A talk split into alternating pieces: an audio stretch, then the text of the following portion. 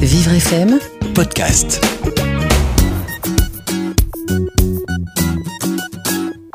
Aujourd'hui, je vais vous parler d'un ouvrage inédit. C'est un livre pour tous les publics de 5 à 107 ans qui a la particularité de convenir aux enfants ou aux adultes ayant des besoins spécifiques en matière de lecture. Ce livre s'appelle Petite feuille, rêve de grand large. Petite feuille s'étire sous l'azur du ciel. Pleine d'entrain, elle pivote du nord au sud et pirouette d'est en ouest. Sur les flots bleus, sans peur, elle avance, gagne sans hésiter le large et le voyage commence. Gla gla gla gla gla. Il fait froid là-dedans. frissonna-t-elle. Et qui fait noir. Le sol est mou. Mais il bouge. Ah On me regarde. Je me suis posée sur une. une pieuvre géante. Pourvu qu'elle ne crache pas son encre. Rentrant une jambe puis l'autre et sortant vite.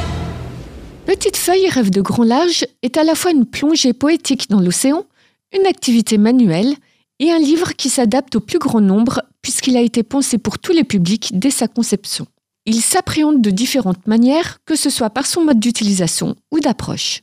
Petite feuille, le personnage clé de l'histoire, c'est avant tout une petite feuille d'origami de 10 cm de largeur par 14 cm de longueur. Elle va se plier, se replier, s'étirer et se transformer tout au long du livre au gré de ses rencontres avec différents animaux marins. Elle va croiser un beluga, un mola mola ou encore une pieuvre géante. Petite Feuille va prendre son apparence finale en petit navire pour continuer son voyage et découvrir le reste du monde. À la fin du livre, dans une pochette, cinq petites feuilles d'origami sont à disposition des lecteurs qui pourront reproduire le pliage suivant le modèle donné au fil des pages. Cette entrée dans la lecture par le biais de l'origami permet une approche différente que par celui de l'écriture. On y entre par la manipulation. Cela permet par exemple aux personnes avec un handicap intellectuel, psychique ou encore avec de grosses difficultés de lecture de s'approprier le livre de manière ludique et constructive. L'histoire, elle, est imprimée sur une double page cartonnée et détachée du livre. On peut la lire au moment où l'on veut, quand on découvre le livre, ou plus tard, pour donner un sens plus concret à cet album.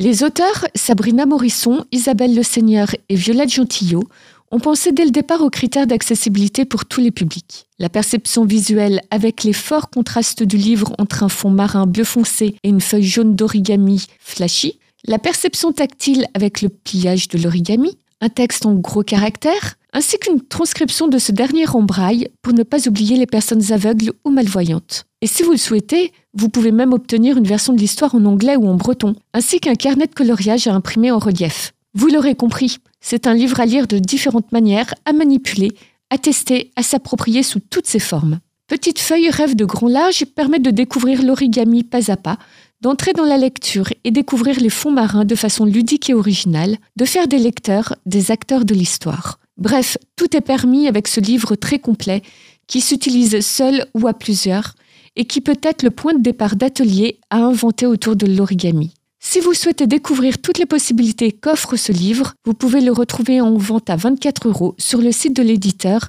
idéographique.org. Et pour en savoir plus sur tous les livres tactiles, n'hésitez pas à consulter le site livreaccès.fr ou à réécouter les petites histoires sur vivrefm.com.